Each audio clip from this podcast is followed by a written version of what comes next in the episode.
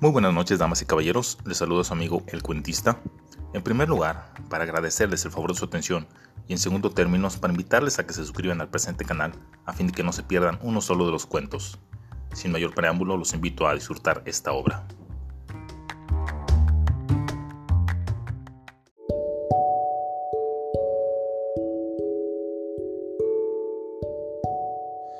Ella me prometió que bailaría conmigo si le llevaba rosas rojas, murmuró el estudiante, pero en todo el jardín no queda ni una sola rosa roja.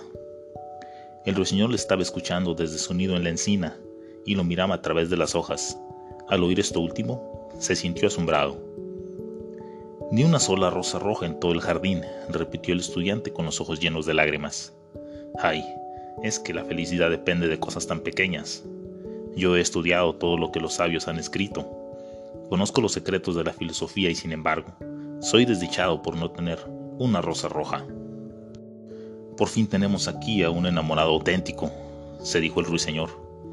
He estado cantándole noche tras noche, aunque no lo conozco, y noche tras noche le he contado su historia a las estrellas, y por fin lo veo ahora.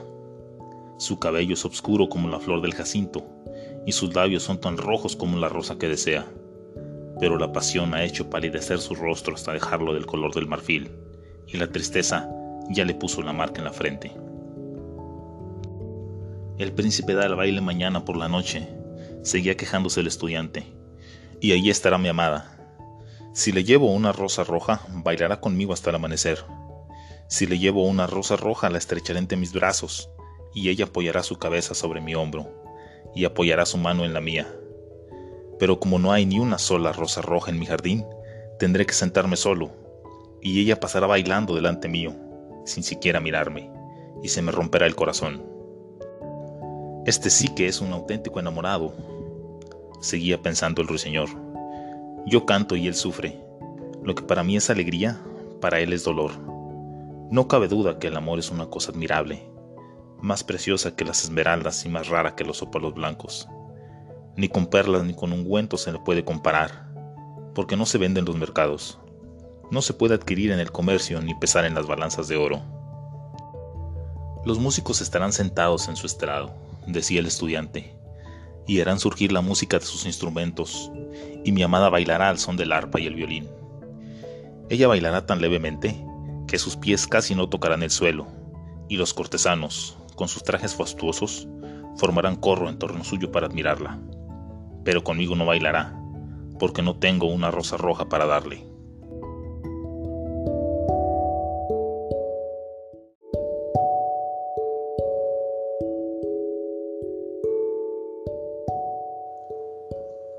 El estudiante se arrojó sobre la hierba y ocultando su rostro entre las manos, se puso a llorar amargamente. ¿Por qué está llorando? preguntó una lagartija verde que pasaba frente a él con la cola al aire. Sí, ¿por qué llora? murmuraba una mariquita su vecina con la voz dulce y tenue. Está llorando por una rosa roja, explicó el ruiseñor. ¿Por una rosa roja? exclamaron las otras en coro. ¡Qué ridiculez! La lagartija, que era un poco más cínica, se puso a reír a carcajadas. Solo el ruiseñor comprendía el secreto de la pena del estudiante y, posado silenciosamente en la encina, meditaba sobre el misterio del amor. Por último, desplegó sus alas obscuras y se elevó en el aire. Cruzó como una sombra a través de la avenida y como una sombra se deslizó por el jardín. En medio del prado había un magnífico rosal y el ruiseñor voló hasta posarse en una de sus ramas. Necesito una rosa roja, le dijo. Dámela y yo te cantaré mi canción más dulce. Pero el rosal negó sacudiendo su ramaje. Mis rosas son blancas, le contestó, como la espuma del mar y más blancas que la nieve de la montaña. Pero ve donde mi hermana que crece al lado del viejo reloj de sol, y puede ser que ella te proporcione la flor que necesitas. El ruiseñor voló hacia el gran rosal que crecía junto al viejo reloj de sol. Dame una rosa roja, le dijo, y te contaré mi canción más dulce pero el rosal negó sacudiendo su follaje. Mis rosas son amarillas, contestó, tan amarillas como el cabello de la sirena que se sienta en un trono de ámbar, y más amarillas que el narciso que florece en el prado. Pero anda a ver a mi hermano, que crece al pie de la ventana del estudiante, y quizás él pueda darte la flor que necesitas. El ruiseñor voló entonces hasta el viejo rosal que crecía al pie de la ventana del estudiante. Dame una rosa roja, le dijo, y yo te cantaré mi canción más dulce. Pero el rosal negó sacudiendo su follaje. Rojas son, en efecto, mis rosas, contestó, tan rojas como las patas de las palomas, y más rojas que los abanicos de coral que relumbran en las cavernas del océano. Pero el invierno heló mis venas, y la escarcha marchitó mis capullos, y la tormenta corrompió mis ramas, y durante todo este año no tendré rosas rojas.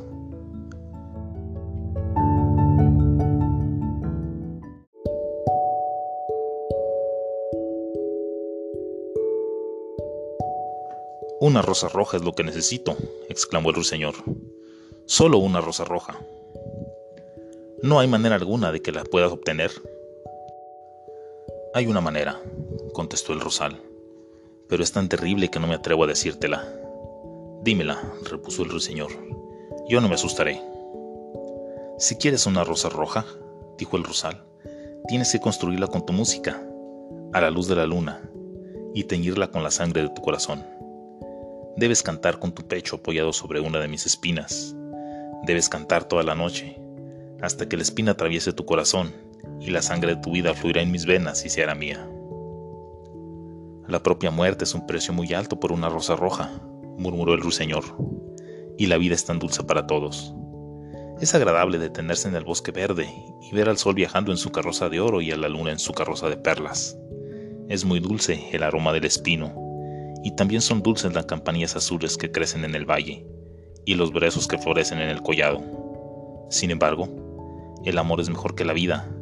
Y por último, ¿qué es el corazón del ruiseñor comparado con el corazón de un hombre enamorado?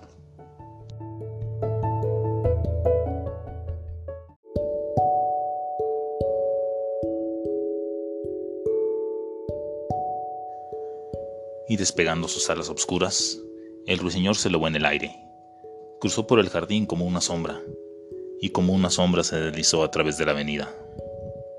El estudiante seguía echado en la hierba, como lo había dejado, y las lágrimas no se secaban de sus anchos ojos.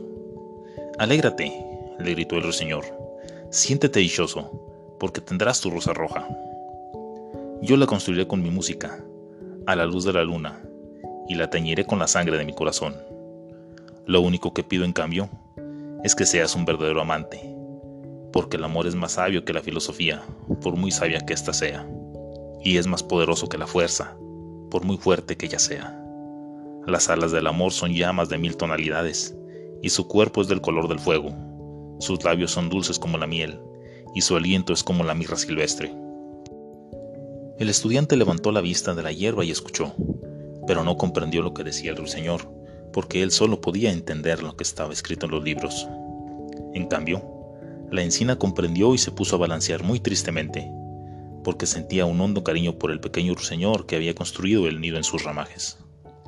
Cántame, por favor, una última canción, le susurró la encina, porque voy a sentirme muy sola cuando te hayas ido. Y el ruiseñor cantó para la encina, y su voz era como el agua que cae de una jarra de plata. Cuando terminó la canción del ruiseñor, se levantó el estudiante y sacó del bolsillo un cuadernito y un lápiz. He de admitir que ese pájaro tiene estilo, se dijo a sí mismo caminando por la alameda. Eso no puede negarse. Pero, ¿acaso siente lo que canta? Me temo que no. Debe ser como tantos artistas, puro estilo y nada de sinceridad. Jamás se sacrificaría por alguien. Piensa solamente en música y ya se sabe que el arte es egoísta. Sin embargo, Debo reconocer que su voz da notas muy bellas. Lástima que no signifique nada, o que no signifique nada importante para nadie. Luego entró en su alcoba y, echándose sobre la cama, comenzó de nuevo a pensar en su amor. Después de unos momentos se quedó dormido.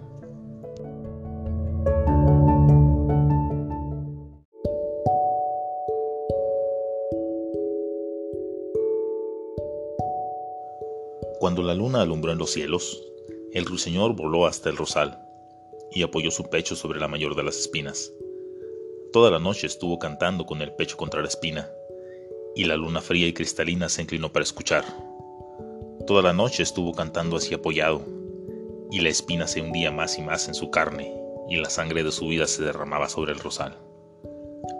Cantó primero al nacimiento del amor en el corazón de los adolescentes, Entonces, en la rama más alta del rosal floreció una rosa maravillosa, pétalo tras pétalo como canción tras canción. Al principio era pálida, como la niebla que flota sobre el río, pálida como los pies de la montaña y plateada como las alas de la aurora.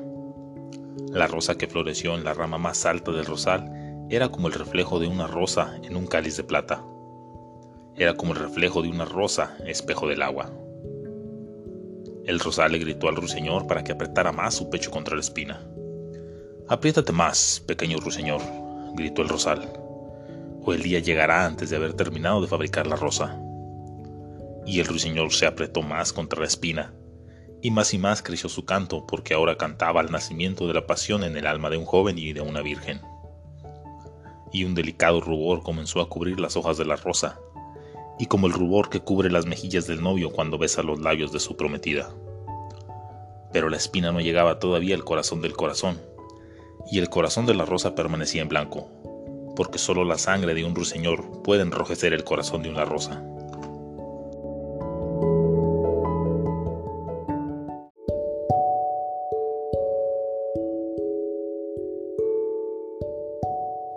Y el rosal le gritó al ruiseñor para que se apretara más aún contra la espina. Apriétate más, pequeño ruiseñor, gritó el rosal. O llegará el día antes de haber terminado de fabricar la rosa. Y el ruiseñor se apretó más aún contra la espina, y la espina al fin alcanzó su corazón. Un terrible dolor lo traspasó. Más y más amargo era el dolor, y más y más impetuosa se hacía su canción, porque ahora cantaba el amor sublimado por la muerte el amor que no puede aprisionar la tumba. Y la rosa del rosal se puso carmesí como la rosa del cielo de Oriente. Su corazón de pétalos era púrpura, como es purpúreo el corazón de un rubí. La voz del ruiseñor ya desmayaba. Sus alitas comenzaron a agitarse, y una nube le cayó sobre los ojos. Su canto desmayaba más y más, y sentía que algo le obstruía la garganta. Entonces tuvo una última explosión de música, al oírla la luna blanca se volvió del alba y se demoró en el horizonte. Al oírla, la rosa roja tembló de éxtasis y abrió sus pétalos al frescor de la mañana. El eco llevó la canción a la caverna de las montañas y despertó a los pastores dormidos. Luego navegó entre los juncos del río que llevaron el mensaje hasta el mar. Mira, mira, gritó el rosal. La rosa ya está terminada. Pero el ruiseñor no contestó, porque estaba muerto con la espina clavada en su corazón.